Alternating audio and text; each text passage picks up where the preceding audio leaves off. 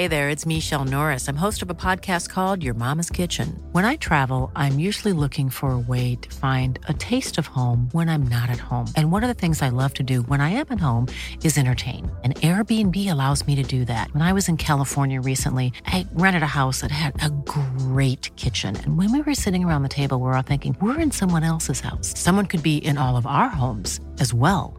If you have a home, but you're not always at home, you have an Airbnb. Your home might be worth more than you think. Find out how much at airbnb.com/slash host. Muy buenas noches, estimados antisuscriptores. Es domingo, es de noche y eso solo significa una cosa. Es momento para un nuevo episodio del Anti-Podcast. Yo soy el Dr. Miguel y les recuerdo que este episodio lo pueden ver sin cortes comerciales ni interrupciones pulsando el botón de unirme que aparece debajo de este video. Y si no te aparece, también te dejamos el link a nuestro Patreon para que puedas ver este contenido sin comerciales y mucho más contenido exclusivo. Y ahora sí, les quiero presentar a, bueno, Sergio está detrás de cámaras. ¿Cómo estás, Sergio? Hola, muy bien, contento regresando a la antigua puesta. no, ¡Contentaza! Esto es realmente porque queremos traerles invitados, invitadas diferentes, pero nuestro espacio es muy reducido, así que bueno, Sergio le tocó estar detrás de cámaras en esta ocasión, pero quizá más adelante me toque a mí estar detrás de cámaras para traerles gente de verdad muy interesante y con diferentes eh, áreas de expertise, diferentes perspectivas, puntos de vista que hacen y enriquecen a este programa. En ese sentido les presento a mi hermana menor, Fernanda Padilla. ¿Cómo estás? Hola hermano, un verdadero gusto poder estar con todos ustedes el día de hoy. Ya hacía falta. Sí, ya no me habían invitado hermano. Aparte mi hermana siempre ve el programa, sí. siempre me das ahí tus revisiones de, a ver, este tema deberían tocarlo. A mi hermana le gustan mucho los temas, por ejemplo, de criaturas, que de sirenas, de ángeles. Super y bueno, fan. seguramente nos traerás algún tema más adelante de eso. Pero también mi hermana eh, sabe mucho con respecto a temas de criminología y nos va a traer muchos de estos temas que pues se requiere saber ciertas cosas especiales y que de pronto a Sergio a mí se nos pueden escapar, pero ahora tenemos a nuestra experta en el área de criminología.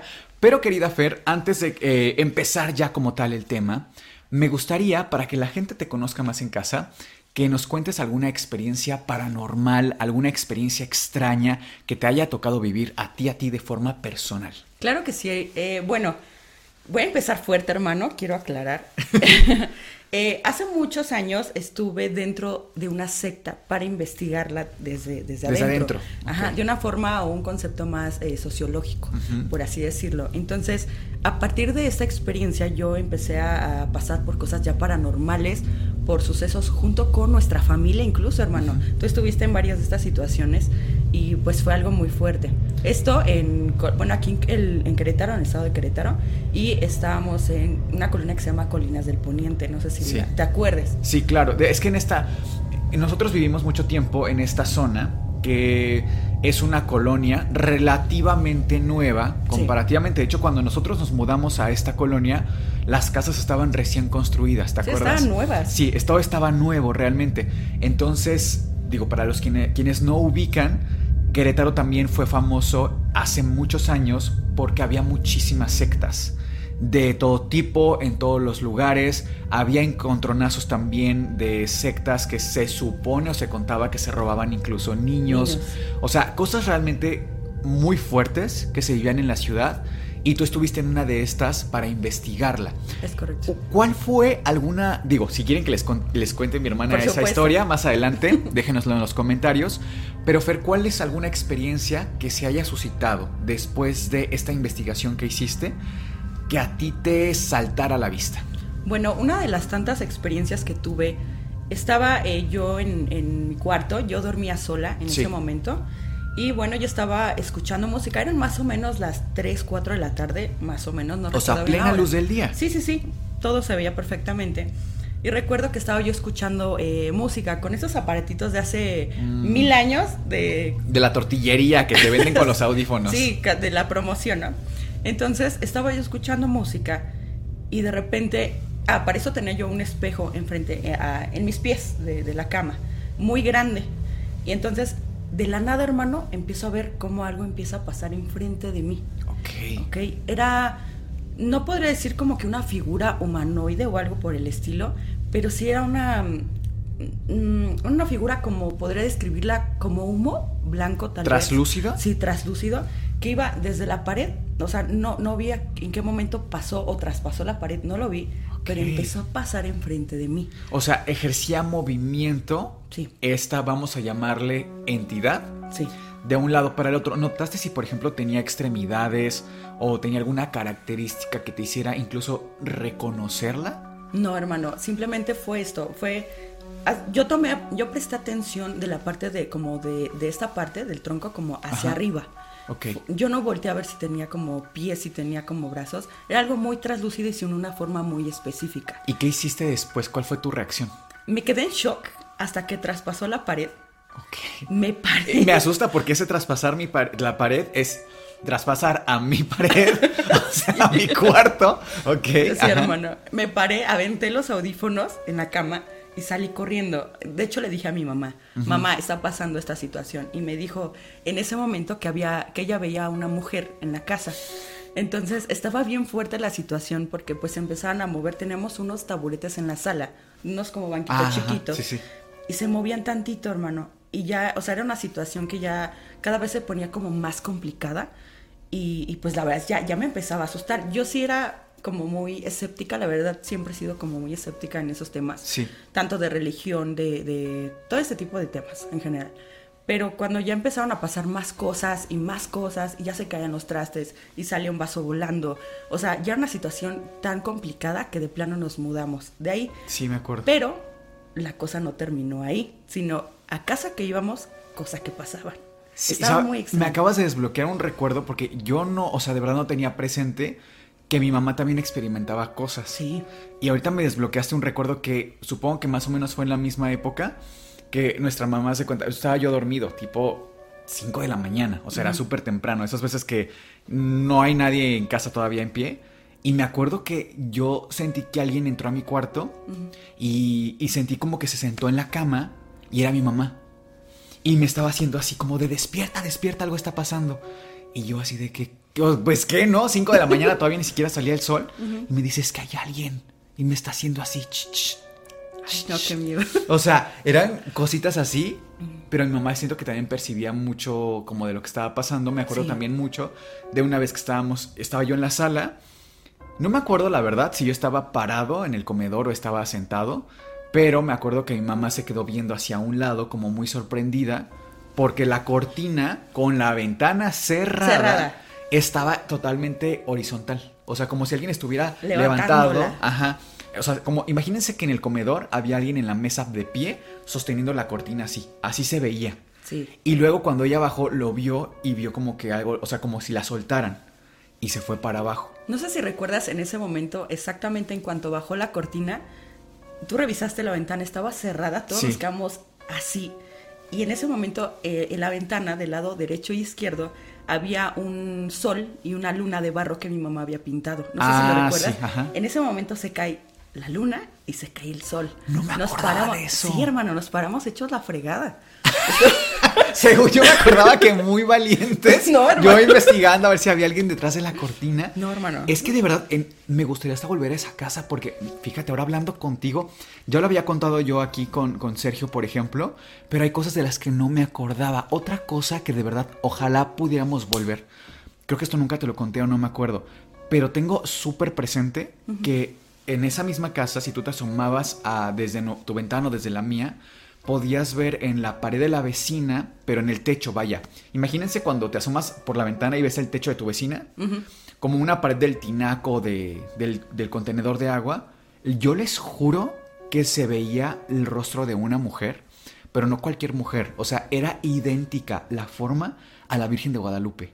¿Qué? Sí, No, te no me lo, lo así, mira, lo tengo ahorita, me lo desbloqueaste. Me estás así llegando como flashazos, te lo juro. Sí. O sea, son cosas que no digo que se relacionen necesariamente, pero definitivamente sí es curioso como cada uno de los tres, de los tres hermanos, nuestra hermana Mariana, tú y yo, teníamos experiencias súper diferentes y a veces se conectaban. Sí. O sea, yo me acuerdo mucho de la vez que eh, Mariana sentía que había como algo que estaba subiendo a las escaleras, era de noche, y ella dice que escuchó clarito cómo agarraron el barandal como con unas uñas. Unas y la- uñas, Ajá, y le hacían así al barandal. Y en ese momento, dos, tres de la mañana, yo empiezo a gritar, siendo niños. Sí. Yo empiezo a gritar porque veo que hay algo entrando a mi cuarto. Justo en la dirección del barandal estaba mi cuarto. Entonces, o sea, ella experimentó algo totalmente auditivo y que pues hasta no da miedo, ¿no? Porque es como, pues igual y es alguien que se levantó al baño, qué sé yo. Exacto. Estaba su puerta cerrada, no podía ver. Pero pues del otro lado estaba pa- por pasar algo mucho más inquietante. Sí, y bueno, ya para no alargar como tanto esto, que sí da como para... Sí, para toda la vida. Para largo. Pero eh, no sé si supiste que en esta misma casa una vecina este, está, tenía una visita, la vecina del lado del lado izquierdo. Y bueno, en la noche, cuando nos mudamos a esta casa, no teníamos como cortinas como tal. Eh, en mi habitación no tenía cortinas. Entonces, eh, la vecina llega un día con mi papá y le dice, oye, ¿sabes que hay una situación? Mi papá, ¿qué pasa? ¿Qué, qué sucede? Entonces, la vecina le dice que su mamá no podía dormir la noche anterior y que se asoma por la ventana de la parte de atrás, precisamente en donde estás diciendo, ahorita por eso me acordé. Entonces, eh, esta persona, la, la mamá de la vecina, em- se asoma por la ventana, casual, 3, 4 de la mañana, y ve a un cuate, o sea, a un, a un Un joven, fulano. a un fulano totalmente desconocido, vestido totalmente de negro, me, me dijo que tenía como barba de candado, estaba en cuclillas viendo hacia mi ventana, o sea, me estaba viendo dormir. Ay, qué O sea, horror. pasaron muchísimas cosas, eh, por eso no sé si se conecte tanto tal vez con algo que tuvo que ver con la secta, con todo esto que estuvimos adentro, pero no nada más se desataron cuando, bajo esta situación o después de que yo hiciera esta investigación, porque desde de niños, no sé si recuerdes también que estábamos en tu cuarto y acaban de comprar un refrigerador y un balón salió volando, no sé si recuerdes. Ah, sí, sí, Pasaron sí. mil cosas, o sea, nos han pasado mil cosas. Les podríamos hacer un episodio solo de experiencias familiares porque tenemos muchas. Muchas. Y después cuando nos mudamos de esa casa, yo me encontré a los vecinos de los lados y me contaban que escuchaban a una mujer llorando con un bebé Dios. adentro de la casa, pero nunca hubo un bebé ahí. No, jamás. Y para adentrarnos al tema de esta noche, me gustaría decirles que sí, va a haber invocaciones, pero en este episodio las vamos a dejar al final. Me gustaría preguntarte, hermana, dentro de todo lo que tú has estudiado de criminología y te estás empapando de estos temas, estás muy sumergida en todo esto, te quiero preguntar, ¿cuál es ese caso que sigue sin resolverse, que es tan misterioso, que sigue abierto? que tú dices, me llama mucho la atención, los componentes de todo este caso misterioso, ¿cuál es ese caso que tú dices, ¿qué pasó aquí? Híjole, Miguel, yo creo que hay muchos casos que podríamos hablar aquí en el Antipodcast, Sí. pero no he visto que toquen uno muy interesante, que es el de la pequeña John Bennett Ramsey. No sé si te suene un poquito sobre este nombre. Sí, más o menos he llegado a escuchar de. John Bennett Ramsey. Según yo, es esta pequeñita que Sí. tuvo un trágico final y que sí, sigue sin resolverse su caso, ¿no? Exactamente, sigue abierto. Cuéntanos quién es ella. Sigue abierto este caso precisamente. Era una niña de 6 años eh, que se ubicaba en Estados Unidos y bueno, eh, ella era sometida a muchísimos concursos de belleza por parte de su madre. A esa edad, A seis esa edad, años. Sí, sí, sí. O sea, fue una explotación total para la niña. Ok. Porque la madre estaba obsesionada con todos estos temas y todo esto. Y bueno, al parecer hubo un encubrimiento por parte de su familia hacia el asesino de esta pequeña niña. Queda, como te digo, abierto este caso. Se volvieron a retomar esta investigación por un grupo de especialistas y encontraron como nuevas pistas muy, muy interesantes que nos hacen deducir quién pudo eh, haber sido el, el, El criminal. culpable. Exactamente. Ok. Ahorita, como un contexto general, ¿nos podrías contar qué onda con la familia? ¿Alguna característica en especial a lo mejor del padre, de la madre? Esta obsesión que tenían porque John Bennett, porque según yo recuerdo, la familia de John Bennett está muy bien acomodada. O Sí, sea, el papá eran casi- millonarios. Sí, era un magnate. O sea, no tenía ninguna necesidad económica de poner a trabajar a su hija de seis años, En ¿no? absoluto. O sea, entonces, ¿de dónde viene esta verdadera obsesión? Porque la niña estuviera en esos concursos, por ejemplo. ¿Cuáles son las características de la familia? Bueno, eh, primeramente se encuentra el padre, que su nombre es John Bennett Ramsey. El mismo nombre que el de la niña. Sí, exactamente. De hecho, se usó para el mismo nombre John Bennett, lo juntaron y es el nombre de la niña. De acuerdo. John Bennett. Ajá. Entonces, eh, bueno, él anteriormente estuvo casado antes de este caso de, lo- de los hechos y eh, en este matrimonio tiene a sus primeros tres hijos. Dos niñas y un niño. Una de las niñas se llama Elizabeth y la segunda Melinda y el niño se llamaba John. Y bueno, eh, como dato curioso aquí, eh, una de las niñas, Elizabeth, fallece en un accidente automovilístico a los 22 años de edad. O sea, ya siendo adulta es cuando tiene este accidente. Accidente y fallece la, la, la chica. Ok. Entonces, eh, bueno, pasa el tiempo y eh, termina este matrimonio por causas totalmente desconocidas en 1978. Entonces, eh, bueno, ese es como el resumen del padre el- en, en lo personal. Ahorita Ok. vamos A lo nivel económico, ¿sabemos a qué se dedicaba? O si realmente sí era tan acomodado como se presume. Sí, era, de hecho, eh, se dedicaba a, era como desarrollador de software y todo esto. Ah, y Eh, aparte en esa época reventó muchísimo. Sí, sí, sí. Estaba en una empresa que se llama Access Graphics. Y bueno, aquí era, este, híjole, tenía un, un cargo muy, muy alto, casi, casi de dueño.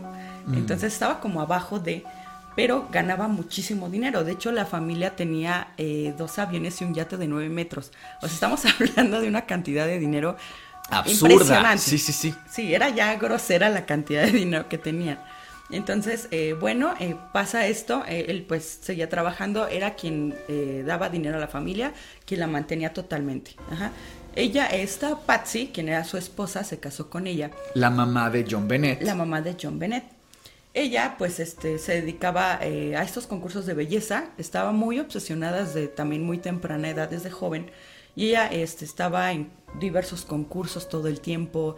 Tenía eh, una obsesión bastante grave, por así decirlo. Y bueno, empieza a, este, a concursar también ella en este tipo de concursos de belleza y gana. De hecho, fue Miss Virginia Occidental. Entonces, fue eh, una persona muy dedicada a este ramo de la belleza. Y eh, bueno, ella estudió eh, periodismo, pero no desarrolló como tal la carrera.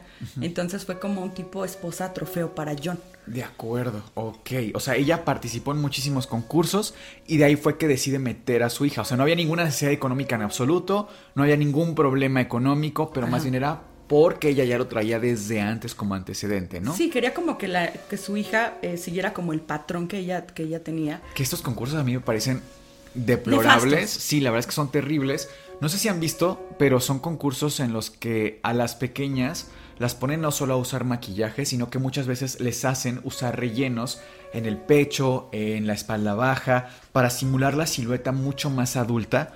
Y me parece un riesgo considerando que hace poquito salió una encuesta en la que a hombres en general, hombres adultos, eh, se les preguntaba qué tan común ellos tenían esta típica, típica entre comillas, en círculos muy oscuros, fantasías con personas de este rango de edades. Sí. Y se sorprenderían que casi dos de cada diez hombres. Y ojo, de forma abierta lo preguntaron. No crean que en cierta prisión, en cierto centro de rehabilitación de este tipo de temas, no. Era una pregunta abierta. O sea, estamos hablando de que casi el 20% de los varones adultos libres Sí. saludables admiten de forma abierta, Qué grave. qué grave, imagínate nada más, y uno exponiendo a las hijas, a los hijos tan chiquitas y además, eso por un lado, pero por otro lado también lo que les enseñan a estas edades, a estas infancias, del concepto de belleza y que su valía y el ganar concursos va mucho de, de esto. Exacto. Me parece como un poco retorcida la situación, pero siento que los papás lo ven como, ah, Sí, pues no pasa es divertido, es gracioso. Creo que no miden a veces los riesgos, ¿no? Sí. Y no entienden que los este tipo de personas se están casando a estos niños. O sea, Claro. De hecho, hermano, perdón que te interrumpa, hay un artículo que indica que todo ese tipo de concursos ni siquiera están realmente regulados. Mm. O sea, estamos hablando de que eh, se sabe que estas pequeñas eh, participantes de élite, digamos las que siempre están ganando, llegan a concursar hasta en 600 eh, eventos de este tipo al año, de los ¡Guau! 5000 que hay disponibles. Entonces, eso nos quiere decir que eh, las pequeñas tendrán que participar en dos o más concursos al día. ¡Qué o sea, esta carga de trabajo es normal. Yo creo que ni para un adulto realmente, sí es no, bien cuestionable. no. Sí, y digo, para quienes no hayan estado a lo mejor detrás o delante, arriba de un escenario, imagínate lo desgastante. Porque además tienen que estar haciendo un performance. Sí. Estas pequeñas. O sea, no crean que nada más es subirse. Poner estar su ahí. cara no, bonita. no. Ajá, es dar todo un show. Hay, hay- hay quienes hacen incluso rutinas de malabares, de actuación. O sea, es bien pesado y les ponen tacones. No, una cosa que, bueno, yo no entiendo. Siento incluso que desde aquí me voy a arriesgar a que si ya sabemos que John Bennett iba a perder la vida a manos de alguien adulto, queremos pensar, por estas fechas, haber sido expuesta a este tipo de situaciones creo que podría ser una buena pista, ¿sabes? Como empezar a buscar ahí. ¿Quién la estaba viendo? Había alguien que estaba también siendo público constantemente en los mismos concursos en los que estaba John Bennett. O sea, hay mucho aquí donde podríamos empezar a explorar pero para hacerlo creo que estaría bueno primero saber los hechos, ¿no? Uy, hermano, es que los hechos estuvieron súper fuertes, que en un momento más vamos a meternos de lleno, pero me gustaría dar un poquito más de contexto eh, sobre este núcleo familiar en sí de los Ramsey. Porque yo recuerdo, Fer, que tenían un primer hijo, o sea, John Bennett, la pequeñita, tenía un hermano mayor. Que si no mal recuerdo, pues eran pocos años que se llevaban y además a él, al paso de los años, se piensa una teoría muy oscura es que él fue el culpable de este crimen. ¿Qué onda con el hermano? ¿Cómo se llamaba? Burke. Él se llama Burke. Eh, de hecho, bueno, él sigue vivo como tal. Él nace exactamente el 27 de enero de 1987 y tres años más tarde nace la protagonista de esta historia. Que Solamente tres años se llevaban entre ellos. Así es. Ok. Eh, ella nace exactamente en un hospital que se llama Northside, en Atlanta, Georgia. Bastante, bien, acomodado. Sí, sí, sí. Exacto. Y eh, ella nace exactamente el 6 de agosto de 1990. Desde muy pequeñita, ella eh, junto con su familia se mudan a Boulder, Colorado. Y su mamá la empieza a someter a muchísimos concursos de belleza desde muy chiquita, la pequeña, ¿no? Entonces... Eh, es que era muy bonita, ¿no? Sí, era realmente preciosa la niña. Tenía como un encanto muy particular. Realmente vamos a dejar una otra imagen más aquí de los tipos de concurso. Cómo ella estaba, eh, bueno, maquillada también y todo, pero ella era muy, muy bonita. Era muy como, no sé, llamaba mucho la atención. Tenía un encanto sí, como muy angelical era ella. Exactamente. Bien, es el 26 de diciembre de 1996, 5.52 de la mañana. Patsy, la madre de John Bennett, hace una llamada al 911 reportando la desaparición de la menor. Escuchemos la llamada original. 911 emergency. Police. What's going on? 5515th Street. What's going on there, ma'am? We have a kidnapping. Hurry, please. Explain to me what's going on, okay? There, we have a, there's a note left and our daughter's gone. A note was left and your daughter is yeah. gone? How old is your daughter? Six years old. She's gone. Six years old. How long ago was this? I don't know. I just found the note. And my daughter's Does it say who took her? What? Does it say who took her? I don't know. It's, there's, a, there's a ransom note here. It's a ransom note? It says FBTC. Victory. Please.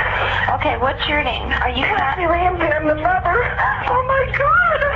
Please. I'm, okay, I'm sending an officer over, okay? Please. Do you know how long she's been gone? No, I don't. Please, we just got out. Is she right here? Oh my God, please. Okay, girl. Please, somebody. I am, honey. Please. Take a deep breath. Please, okay? hurry, hurry, hurry. Kathy, Kathy, Kathy.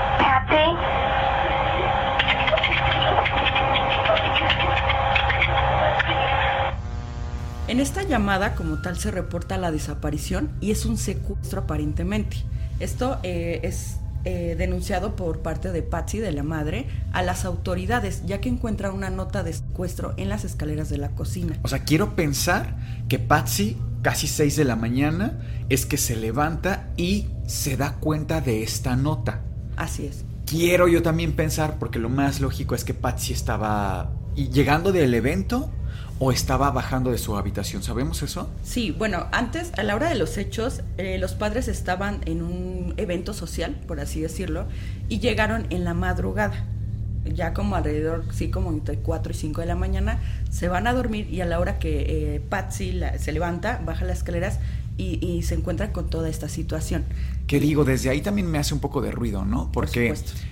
no es que yo asista a muchos eventos de élite de Estados Unidos, pero me hace un poco de ruido pensar que un evento social se terminara casi al amanecer. Me, me parecería un poco hasta absurdo, ¿sabes? Así es. Me parece igualmente absurdo que no se haya dejado una niñera, un familiar a cargo, teniendo toda la posibilidad económica hacerlo. para hacerlo, hasta contratar un servicio profesional de niñeras. Exacto. Sabiendo que además, ya llegaremos quizá a las teorías, pero siendo de un círculo social en donde hay muchas eh, envidias, competencia, tienes enemigos, hasta políticos, o sea, hay mucho riesgo como para dejar tus puertas abiertas en ese sentido con tus hijos solo y además tan chiquitos. O estamos hablando de que Burke era el que estaba a años. cargo de nueve años. Algo raro hay ahí definitivamente. Pero bueno, ella se da cuenta porque va llegando de este evento, ve la carta. Quiero pensar que de forma inmediata sube a ver si estuviera, está eh, presente John Bennett y no está. No está. No está en su cuarto, va al cuarto de, de Burke, Burke. y él sí está. Es correcto. Es lo que podemos presumir hasta el momento. Hasta el momento. Que igual dentro de todo esto hay mucho que hace ruido. Dices tú, ¿por qué si está Burke? ¿Por qué no se llevaron a los dos? Una nota hecha a mano. Para quienes no lo sepan, este tipo de acontecimientos es muy difícil que dejen una carta hecha a mano. Usualmente se hace con recortes de Periódico, de periódico, revista para que no se pueda, eh, digamos, estudiar tu escritura y no des ninguna pista. Y además tú dijiste un dato muy interesante. ¿Cuántas páginas dijiste que son la carta? Dos páginas y media y como tú dices, escritas a mano. Eso es casi imposible, estarás de acuerdo, porque el punto aquí es dar el mensaje concreto. Queremos esto, buscamos esto y nos tienes que dar esto y yo te entrego lo que me lleve. Sí, exacto. Punto. Si tú das más información, estás dando más pistas. Definitivamente. Entonces aquí hay errores tácticos. Además alguien que supuestamente venció un sistema de seguridad, quiero pensar medianamente complejo, que es el de la casa de seguridad, o la, perdón, el sistema de seguridad de la casa de los Ramsey. Hay, insisto, desde aquí hay muchísimas inconsistencias, ¿no? En la historia. Pero bueno. Aparte de que, en- bueno, bajo esta situación, cuando todo eh, se suscitaron los hechos como tal, no hubo vecinos que escucharan, no hubo eh, testigos de, de los hechos, los perros ni siquiera ladraron, o sea, no hubo alguna señal de la situación que estaba pasando dentro de la casa de los Ramsey. Y por ejemplo, la puerta, eh, a nivel de la cerradura, sabemos si estaba forzada, entraron como si tuvieran llave. Ay, ¿cómo fue que entraron? ¿Algún vidrio roto? ¿Qué pasó ahí? Nada, o sea, no había ninguna señal de que alguien hubiera entrado a la casa, que alguien hubiera eh, roto la chapa, nada, hermano. De acuerdo. Y por ejemplo, es que estos pequeños detalles creo que es importante también hacerlos notar. Lo que decíamos de que a lo mejor los perros, ¿no? Comentabas que los Sí. perros no ladraron. Esto nos habla de que reconocían a la, A la persona, persona. que entró a la casa a irrumpir para llevarse a John Bennett. Exacto. y no ladraron. Entonces, o lo conocían o eran estos perros a lo mejor como un labrador que es difícil, sabes, que reaccionen como un poco más en forma protectora, o lo más inquietante y que también hay casos registrados es que el que irrumpió en realidad seguía adentro. Así es. O sea, estaba escondido todavía. ¿No? Y eso a mí me parece muy inquietante, porque de hecho hay un caso también que me recuerda un poco, en el que el que irrumpió siempre estuvo en la casa, escondido debajo de la cama del niño, ¿Qué? hasta que encontró la forma y se fugó. Pero imagínate, o sea, había gente investigando, policías, y él siempre estuvo dentro de la casa, abajo de la cama escondido. Sí, una cosa así muy fuerte, pero continúa, por favor. Claro que sí. Bueno, eh, vamos a dar como unos puntos de este cuadro hasta, hasta este punto. Primeramente entra alguien sospechoso, alguien externo a la familia de los Ramses a la casa. Los padres no están, los niños están dormidos, los dos. Ahora, esta persona toma la libreta con la que escribió la nota de secuestro y esta libreta casualmente pertenecía a Patsy, a la madre O sea, ni siquiera venía como con una hoja o preparado, algo. nada. Se hizo todo dentro de, de- en este momento, al, al ingresar. Entonces toma la libreta y empieza a hacer eh, borradores. También toma la pluma que está exactamente debajo del teléfono que tienen ubicado los Ramsey y empieza a hacer borradores. O sea, no es como que ya lo tuviera pensado, hizo varios borradores, alrededor de 5 o 6 borradores, hasta que queda la nota final de dos páginas y media. En esta página, en esta carta, perdón, como te comentaba, es de dos páginas y media y eh, se hace una mención. De hecho, está pública la, la carta, la pueden checar en internet, la pueden googlear. A ver si les podemos leer algún pedacito. Ahorita nos ponemos a buscarla y se las ponemos aquí. Exactamente. Señor Ramsey, escucha cuidadosamente. Somos un grupo, un grupo de individuos. Respetamos tus negocios, pero no respetamos a tu país. En este preciso momento tenemos a tu hija bajo nuestro poder. Está sana y salva, y si quieres volver a verla, debes acatar nuestras instrucciones. Vas a retirar 118 mil dólares de tu cuenta. Cuando llegues a casa, vas a poner el dinero en una bolsa de papel. Te llamaré entre las 8 y las 10 a.m. para darte instrucciones con respecto a la entrega. Cualquier falta a mis órdenes traerá como consecuencia la inmediata ejecución de tu hija. Sigue las instrucciones y tendrás a tu hija totalmente de regreso. No nos subestimes, John. Todo depende de ti. Victoria. En esta carta se eh, menciona que piden exactamente 118 mil dólares para el rescate. Aquí, haciendo una observación personal, sí se me hace como muy ilógico, sabiendo que la familia era millonaria, o sea, ¿por qué no haber pedido un millón de dólares? Casualmente, este monto de 118 mil dólares, perdón, eh, es un monto muy, muy parecido a un bono anual que recibía el padre en su trabajo. O sea, es alguien que tenía acceso a esa información. Pero eh, era un monto sumamente específico, 118 mil dólares. Hasta aquí este, está medio, medio extraña. Sí, te habla de muchas cosas, ¿no? Porque yo también podría pensar de inmediato alguien en la oficina, alguna secretaria, porque si dices que, o sea, no reconocieron, los perros no reconocieron, o reconocieron más bien a la persona que irrumpió, posiblemente alguien que ya había estado ahí, ¿no? No me sonaría extraño la o las, alguna de las eh, secretarias de John Bennett Ramsey. Número uno. Número dos, esta información del bono también es muy, muy especial. O sea, creo que es un dato ahí clave, pero considero que es un crimen muy mal hecho en el sentido de los borradores, por ejemplo este tipo de malhechores que tienen ya muy bien estudiado su blanco, ya saben a qué hora salen, a qué hora entran, pero pareciera desde aquí que fue alguien que simplemente vio la casa, se asomó por la ventana, logró abrir la chapa sin forzarla, porque quizá en eso ya tenía cierta experiencia, posiblemente incluso aventó algo de comida a los perros, algún premio para que se entretuvieran, no hicieran ruido.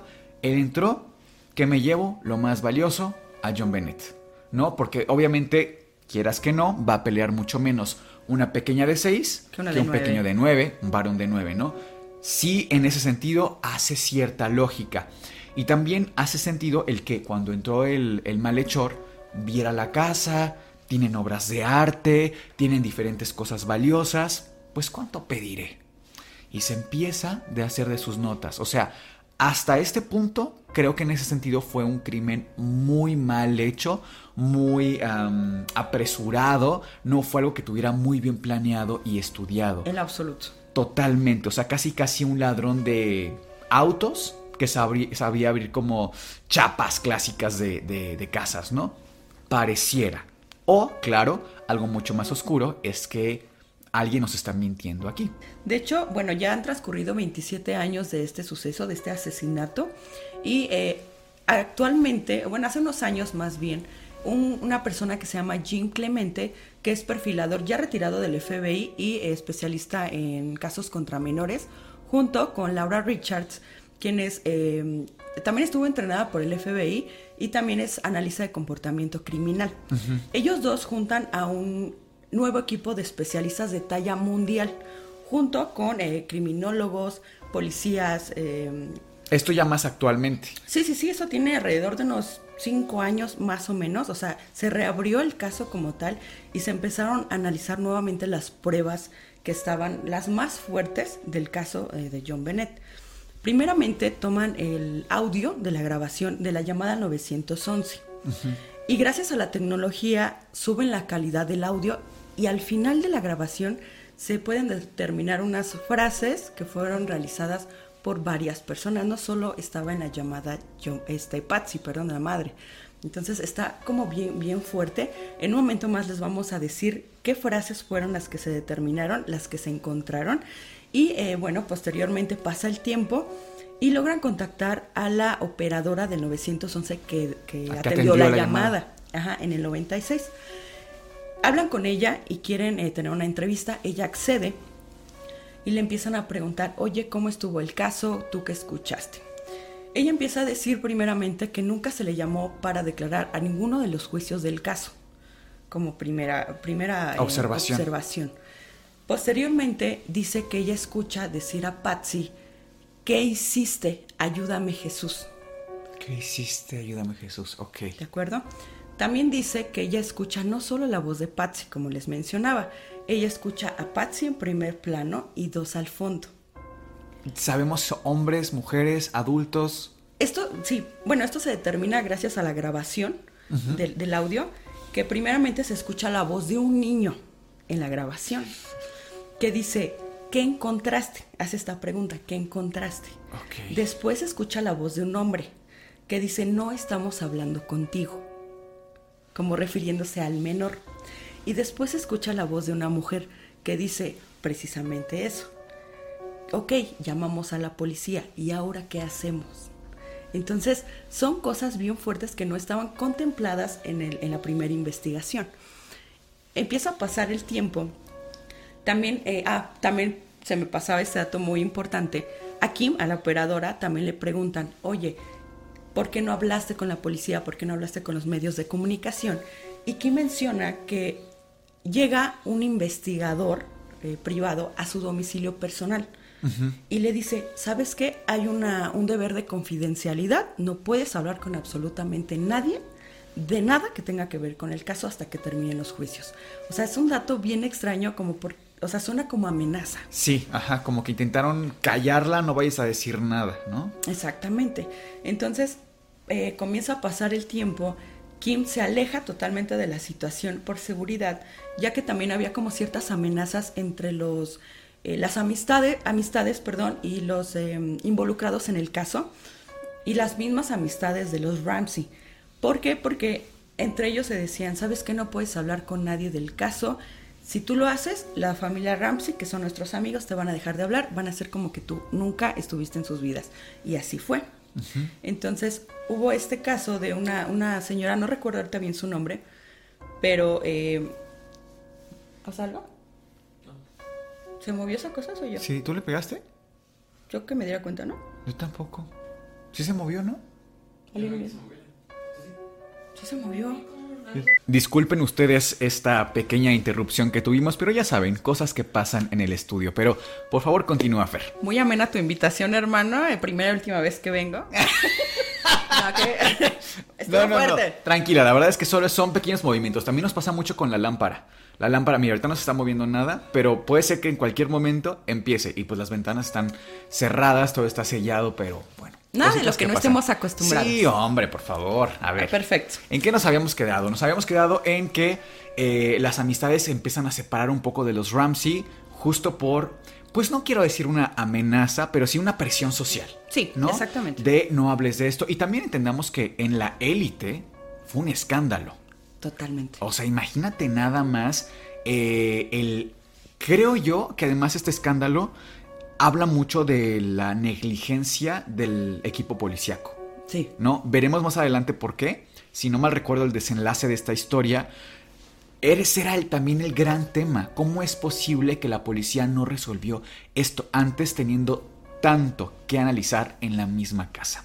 Pero bueno, bueno. o sea, también olvidemos que la familia Ramsey tenía muchísimo poder e influencia, hermano. O sea, era algo sumamente eh, cubierto también de alguna forma por los padres. Sí es verdad que eh, se actuó como una forma muy desesperada de tratar de encontrar a su hija por parte más de, de John Bennett Ramsey, el padre. Pero, o sea, hubo situaciones que, por ejemplo, en, en la hora de la investigación, un policía escuchó al padre decir, quiero salir de aquí. O sea, haciendo llamadas para salir de ahí.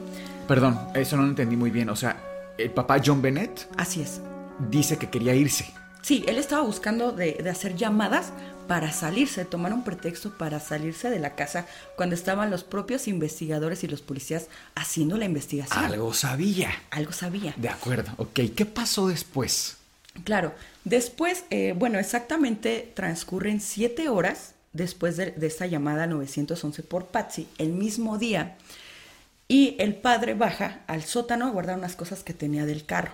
Esto acompañado de un amigo de, de la familia que lo estaba acompañando como por el momento tan duro que estaban pasando.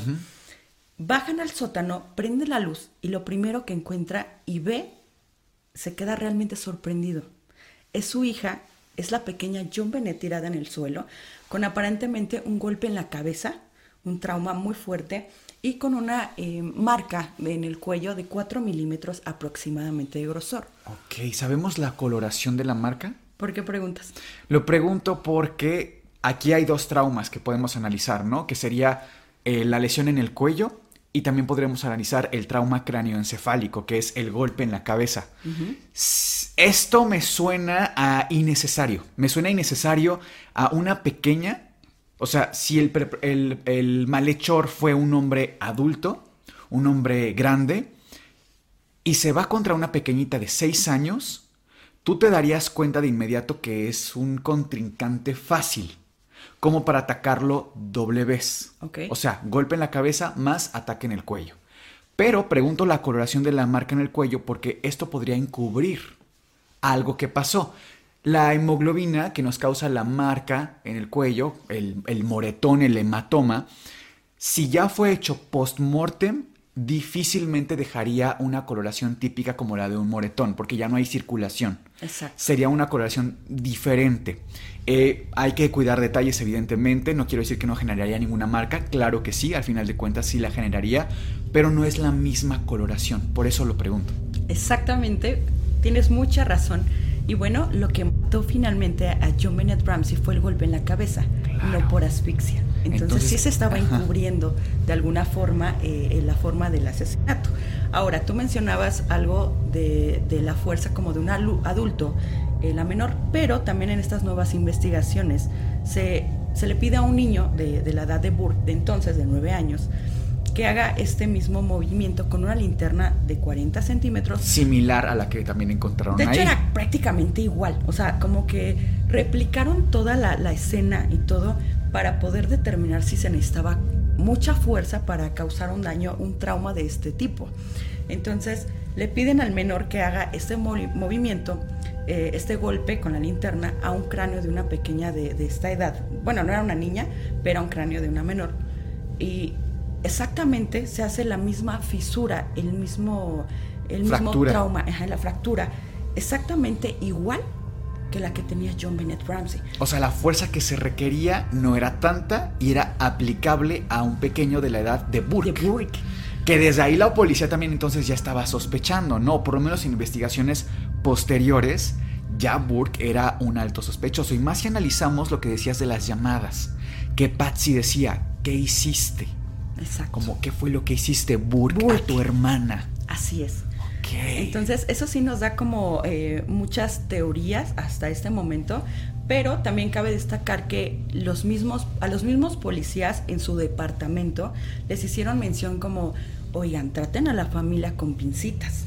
Sí. no me los toquen. Entonces, sí hubo mucho abuso como de poder, de influencia por parte de la familia Ramsey. Y sí siento que están como, eh, bueno, que encubrieron una situación con Burke. Digo, es una opinión 100% personal, no me atrevería a acusar ni mucho menos, pero sí todo señala Todo que hubo apunta. algo, ajá, un en- encubrimiento como tal hacia el menor. Y sabemos, por ejemplo, si los papás intentaron, no sé, eh, esconder a John Bennett en algún punto, el sacarla de la casa. No sé, me recuerda mucho a este caso que se vivió en México de la pequeña Paulette, Sí. que, o sea, estaba ahí mismo. De verdad, es, es, es de terror ver lo negligente que fue el sistema con este caso, que estaba ahí mismo en la cama, todo el tiempo estuvo ahí supuestamente. O sea, es increíble. En este caso hubo algo de eso, porque además teniendo tantas influencias, digo, quiero pensar que el equipo de policía, si bien, como dices, trataba con pincitas a la familia Ramsey, también es cierto que los tenían en la lupa, en el microscopio, estaban Sí. al pendiente, quizá hasta verificando quién entraba, quién salía de la casa, porque podía volver el malhechor o lo que sea, ¿no? O quizá hasta esperar la llamada de el, el, pues sí, el malhechor, el delincuente, para comunicarse y pedir todavía el rescate o pedir más, porque esto se volvió muy mediático en la época. ¿Intentaron mover? Sí, el padre también, o sea, trató de, de hacer, de mover cielo, y, mar y tierra para encontrar una a su pequeña y dos, de hecho, hizo como una alianza con la policía para, como un programa estos de, de rescate, por así decirlo, pero no hubo como señales de que el secuestrador se comunicara con la familia en ningún momento. De acuerdo. Aparte de todo esto, el padre, cuando encuentra a la pequeña, la toma y la sube. Entonces, ya desde ahí contaminó totalmente la escena del crimen. Totalmente. Se complicó todo terrible- terriblemente. Entonces, va escalando eh, la investigación, pero empieza a haber más y más y más trabas. Ahora, bajo estas nuevas investigaciones se determina y se realiza un perfil lingüístico. No sé si eh, has escuchado sobre este tipo de perfiles. Más o menos, la verdad es que no es mi área, pero hasta donde entiendo es, por ejemplo, en el caso de esta carta, se hace un análisis para ver justo eso, los detalles de a lo mejor eh, qué tipo de persona lo escribe según el vocabulario que esté utilizando. Así es. Es decir, y no es por otra cosa, pero no es lo mismo que te haga sospechar una persona según cómo escriba con un lenguaje mucho más sofisticado que un lenguaje más simple o hasta con faltas de ortografía. O Es sea, correcto. te puede hablar incluso del nivel hasta académico Sí, de la persona. Así es. Hay mucho que se revela en cómo comunicamos, en cómo escribimos, ¿no? Por eso Que- decíamos que era un error fatal el, el hecho de que se, se escribiera a mano. Y tan larga además la carta. Creo Sí, que claro. si fue un muy mal, si fue un secuestrador, fue un pésimo delincuente al final. Exactamente. Y bueno, finalmente se toma eh, eh, esta investigación, este análisis, y se determina que el- la forma de escritura es alta. ¿Eso qué quiere decir? Que, que Quiere decir alto. que tiene una forma, o sea, que no es un menor como tal, es un adulto que ya tiene como un desarrollo académico, como que es más preparado, se puede desarrollar de mejor manera, o sea, tiene una escritura más avanzada, por así decirlo. Lo cual señala totalmente que la carta ni de chiste, por ejemplo, la escribió Burke. Sí, exactamente. O sea, es imposible. De hecho, también se determina que la edad de quien escribió esta carta eh, fue de 30 años o más. ¿Qué edad tenían los papás? Pues tenían más de 30, eso sí coincide perfectamente con el perfil. ¿Algo más que nos dijera este análisis lingüístico de la carta que se hizo después de que la encuentran? Sí, fíjate que se determina también que tiene un lenguaje maternalista o en base a maternalista. ¿Esto qué significa? Que sea maternalista la carta. Bueno, esta carta eh, como tal revela, tiene seis ejemplos de este tipo de, de le- de lenguaje y como tal se deriva de un instinto maternal. Es decir, se refiere como a la tendencia innata de proteger o cuidar a un menor. Imagínense ahí en casa eh, decirle a tu hijo, cuando llegues o te vayas de casa, pon atención o ponme atención. También hay una parte de la carta donde se menciona a ella no le agrada particularmente. Bajo este contexto, a un hombre le importaría si le agrada a alguien o no. Entonces, sí está, o sea, este, este tipo de perfil sí está más inclinado a mujeres que a un hombre, aunque no es exclusivo de las mujeres. Qué fuerte que a través del estudio de la escritura puedas determinar estadísticamente si la escribió, fíjate, ya tenemos una mujer de mm, 30 años o más y con un perfil académico considerable. Algo que obviamente pensando que si la libreta era de Patsy, muy posible, y Patsy la encontró, recordemos eso, Así es. muy posiblemente la escribió ella. Exactamente. Y bueno, la policía logra contactar a un testigo muy importante del caso, hermano. Uno de los mejores y más cercanos amigos de la familia Ramsey. Se trata de Fleet White. Ay, si eran como hermanos ellos, ¿no? Sí, exactamente. Bueno, de hecho, Fleet era muy, muy su amigo, pero algo le sabía a John Bennett, que realmente hasta el momento no lo sabemos, pero algo sabía que lo hizo sospechar. De hecho, eh, Fleet le pidió a John que dejara de esconderse detrás del abogado que tenía John y que cooperara con la policía porque estaban precisamente haciendo como evadiendo toda esta información y, y hechos importantes. E incluso le escribió una carta de 14 páginas donde critica al fiscal del distrito del estado, apuntando a que los Ramsey y fueron básicamente los asesinos de la niña. Les presentamos una pequeña parte de una de las entrevistas a la familia de los White. Next day, we were present at the Ramsey home when John Benet's body was found. Priscilla and I and our children instantly became witnesses in the Boulder police investigation of John Benet's death. We eventually became publicly critical of then Boulder District Attorney Alex Hunter's handling of, the, of that investigation. And in, in 1998 and 1999, we cooperated with prosecutors and gave sworn testimony to the Boulder grand jury. As was publicly revealed last fall, the Ramseys were uh, indicted uh, on felony charges related to John Benet's death. The indictments, however, were not presented in open court in accordance with Colorado law. Instead, In 2002, as some of you may recall, we asked the city for police records regarding the 2000 investigation of Ms. Krebs' That request was denied, and we brought an action in district court under the Colorado Criminal Justice Records Act. Following a hearing, the court released 285 pages of transcriptions of the women's police interviews detailing her absurd and false accusations of sexual abuse by members of our family that had been the basis for the 2000 Daily Camera publications. The court, however, did not release any records concerning the investigations. Ahora también que estamos poniendo pequeños fragmentos para tener un poco más de contexto de cuáles son las reacciones, sobre todo a nivel psicológico, de comportamiento, de conducta que tenían todos los protagonistas de esta historia, me gustaría que pusiéramos también un fragmento que se hizo también pues bastante famoso, Sí. el de los papás de John Bennett. Cómo reaccionaban frente a las cámaras y concretamente a mí me llama bastante la atención la reacción que tiene el padre, la reacción que tiene John Bennett, vamos, padre. Noten ustedes cómo pareciera despreocupado, como si no le importara mucho y por reaccionando. A mi punto de vista, esto es una careta. Esto es un mecanismo psicológico porque en realidad siento yo que desde la situación que sabemos desde afuera que estaba pasando hasta las teorías más aventuradas que son que en efecto los papás supieron siempre todo, claramente le preocupaba. Así es. Claramente había una sensación de desesperación por dentro, pero tenía que reaccionar frente a las cámaras, frente a toda la gente, porque esto, insisto, se volvió muy mediático.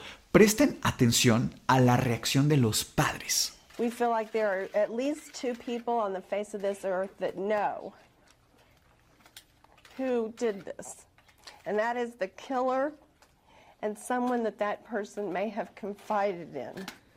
And we need that one phone call. We need the one phone call to this number that will help the authorities come to a conclusion to, to this case. Please, please, if you know anything, I beg you to call us. Agregando a esto, se hicieron también entrevistas a Burke, al hermano mayor, con, obviamente con especialistas, con psicólogos, y es muy alarmante de alguna forma el comportamiento que tuvo Burke. ¿Por qué? Porque eh, no tuvo como alguna reacción, o más bien tuvo una reacción muy despreocupada, muy no pasó nada, Sí, él sí, sí. jugando. Entonces, cabe destacar, hasta este, este momento en las entrevistas se hizo una investigación extra y resulta que Burke tenía antecedentes de violencia contra John Bennett. Cuando niño tenía como la empujaba, la lastimaba, ¿no? Según yo recuerdo. Sí, pero fue algo un poquito más grave todavía, porque por ejemplo, en una ocasión tomó un palo de golf y golpeó en la cara a John Bennett, haciéndole heridas bastante graves. Entonces, sí se toma como antecedente de violencia por parte de Burke hacia John Bennett. Ok, es que yo sabía de, o sea, antes de que tú nos contaras esto, que eran como empujones, pero como de típicos hermanos que se llevan un poquito pesado, ¿sabes? Pero nunca me hubiera imaginado que con un palo de golf en la cara. O sea, esto pudo haber incluso hecho que John Bennett perdiera la vida mucho antes en realidad. Y yo recuerdo también el fragmento, o varios fragmentos que salieron de video, de Burke cuando estaba muy jovencito, casi recién habían ocurrido los hechos. Así es. Y tiene una actitud también demasiado despreocupada, pero para mí en este caso no es que eh, Burke estuviera como enmascarando sus verdaderas emociones, sino que para mí esto nos habla hasta de un trastorno de la personalidad. Así es. O sea, habría que analizarlo más a detalle, pero pensar en un psicópata, por ejemplo, siendo tan joven, sí que se puede ir notando este tipo de trastorno y para mí, en su caso, va por ahí. Y hablando de ese tipo de comportamiento como extraño de Burke, no sé si ubican este programa del Dr. Phil, no sé si lo Ah, sí, escuchaste. sí, sí, es muy famoso. Es un programa, para quienes no lo sepan, donde un psiquiatra eh, invita a diferentes personas, un poco, la verdad, como estos talk shows eh, Sí. de situaciones sociales muy, pues muy de chisme, muy de que está pasando algo como el salseo, pero analiza desde una perspectiva más bien de entreten- entretenimiento que clínica, pero le da un aporte, ¿no? Como desde la parte psicológica, la parte psiquiátrica, y sí iba a tener invitados así de controversiales, pero ¿qué ibas a decir del de, doctor Phil? Ah, bueno, el doctor Phil invita a Burke, ya siendo un adulto, a su programa.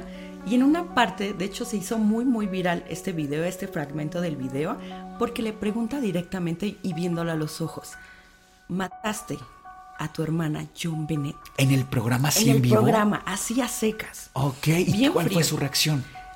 Burke se le queda viendo y dice no. Y voltea a ver a la cámara y sonríe. Juzguen ustedes mismos su reacción. There still are people that believe that you killed your sister. What, what do you say about that? Look at the evidence or the lack thereof. Part of their rationale, these people say you are the only one that your parents would go to the lengths that they went to to cover up everything that happened. When they say cover it up, they're talking about fabricating this ransom note. They're talking about if she was strangled, then causing the head injury. Doing all of this cover up was all done to protect you because they didn't want to lose two children. That's their theory. I, I don't know to say that because I know that's not what happened. There's, there's been a few people that said that's not even physically possible for a nine year old to do that. Y bueno, finalmente el caso se mantuvo entre comillas abierto. Pasa el tiempo y Burke se gradúa de la universidad y se dedica como al desarrollo de software, como muy similar a su padre. Ah, sí, sí, sí. Exacto. Entonces, actualmente tiene 36 años y ha desarrollado una vida relativamente tranquila. En cambio, Patsy falleció el 24 de junio del 2006 a ser previamente diagnosticada con cáncer de ovario. Imagínate qué fuerte. Y fue enterrada junto con su hija e hijastra. Por otro lado, John, después de la muerte de su esposa Patsy, a principios de la década del 2010 se casó nuevamente por tercera ocasión. No se volvieron a dar declaraciones después de esta última investigación, quedando pendiente la justicia para la pequeña John Bennett y saber quién fue el verdadero culpable. Hermano, después de toda esta historia, después de todo este caso de los hechos, ¿a qué conclusión o qué teoría podemos llegar? La verdad, definitivamente en que esto ocurrió con los papás estando en la casa.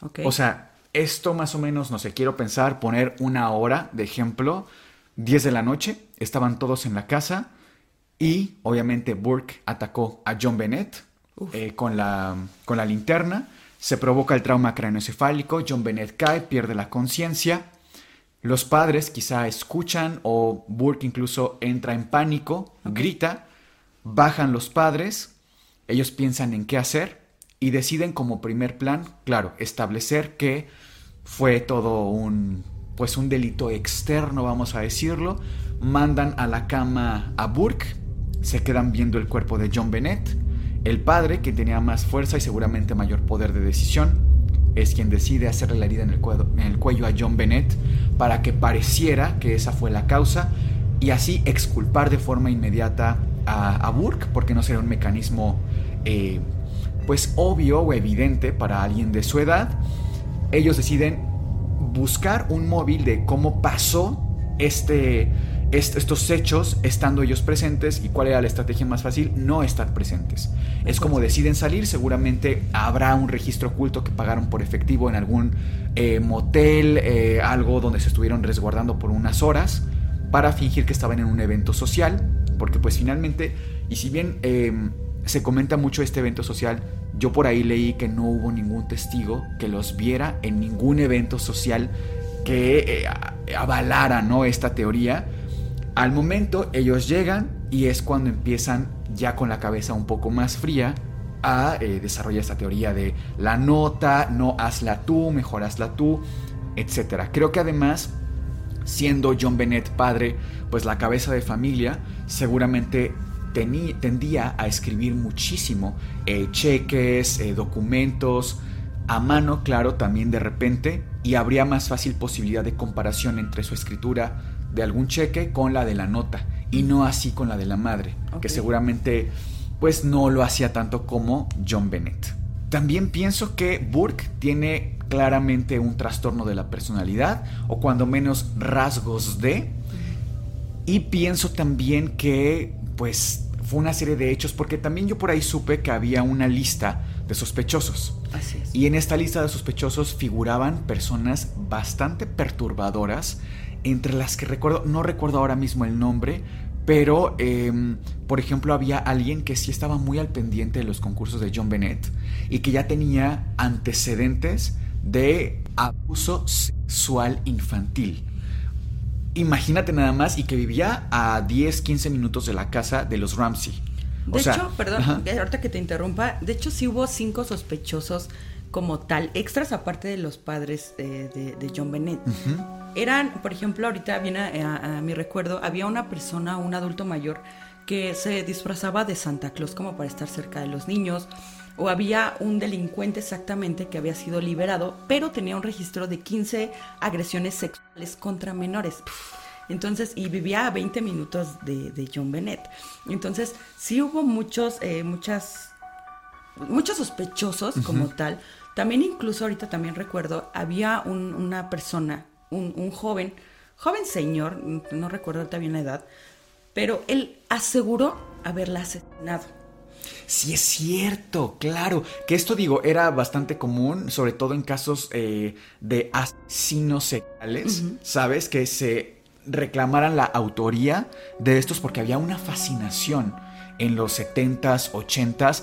Ya en los 90s eh, sería algo muy tardío, pero según recuerdo, en este caso de esta persona que aseguraba haberlo hecho, había testigos, o sea, él tenía una coartada a pesar de no querer tenerla.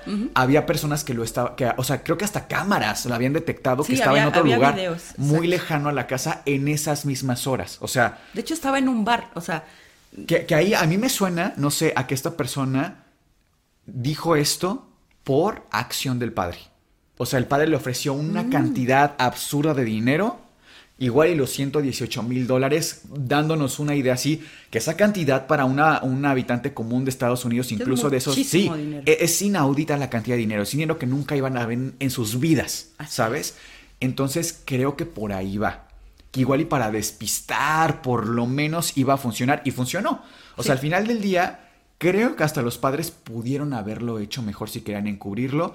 Y si no se logró determinar, no fue por otra cosa, sino por la negligencia de la policía. Así es. Pienso totalmente que va por ahí, pero ¿cuáles serían tus teorías? ¿Tienes otra diferente? ¿Más o menos las mismas? ¿Cómo vas? Fíjate que pienso igual que tú, muy, muy similar. Esta, mi opinión es enteramente personal, nada, nada enfocado en sí a mi carrera, pero sí pienso directamente que fue Burke, fue el hermano mayor de John Bennett. Y los padres sí em, trataron de, de encubrir totalmente la escena, el padre con su poder y su, influencia con la policía, con los medios de comunicación, todo esto, y la madre aportó también en esta situación, creo yo, con la carta, por ejemplo. Entonces, aparte que hay otras teorías que tampoco están comprobadas, como por ejemplo que John Bennett, o en la autopsia de John Bennett, eh, mencionaron que sufría de abuso sexual.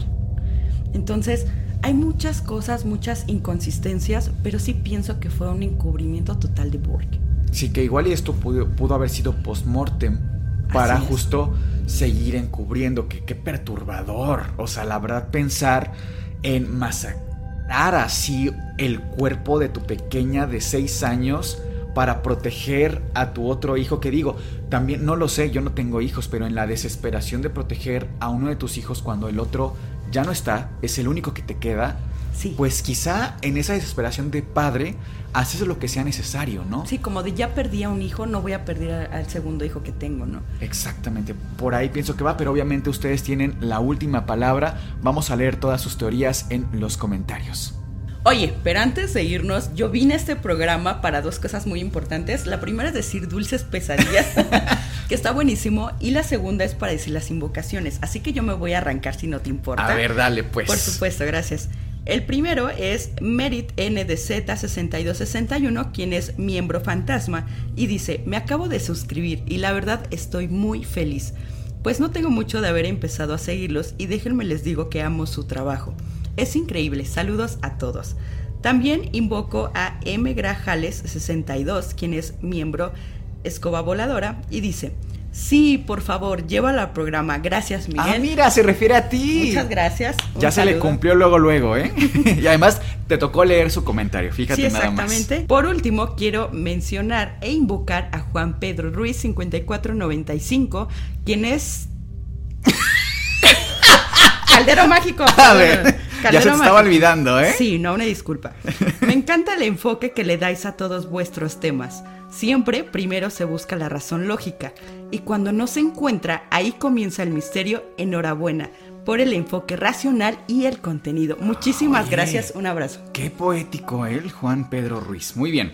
Yo quisiera invocar a Valentina Blanco 2760, que es miembro fantasma y dice, hola Sergio y Miguel, qué emoción poder, poder por fin ser miembro. Es la primera vez que me hago miembro de un canal. Veo sus videos hace muchísimo tiempo y me encantan. Les mando muchos saludos desde Perú. Y también aprovechar para mandar saludos a mi novia, Gire, Gire, a quien también le gusta el anti-podcast. Muchísimas gracias querida Valentina y Gire saludos para las dos. Y también quiero invocar a Whoop12, que es miembro fantasma, y dice, me acabo de hacer miembro y en definitiva siento que es mi mejor compra. Escuchar sus historias y de forma que narran todo me parece fascinante. Muchísimas gracias. Whoop, qué bonito nombre. Sí, está muy padre. Bueno, muchísimas gracias a todos ustedes por hacer posible el Anti-Podcast. Esto fue pues un episodio diferente, ahora sí que en familia. Sí. También con Sergio detrás de cámara. Sergio, ¿algo más que agregar? Que nos compren tazas, por favor. Por favor, cómprenles tazas, están desesperados ya. Sí, ya, oigan, ya firmadas por las primeras, la primera Temporada, generación. sí. El primer talento que hubo aquí. Pero Qué bueno, fuerte. esto fue el Anti-Podcast y les deseamos dulces, Dulces pesadillas.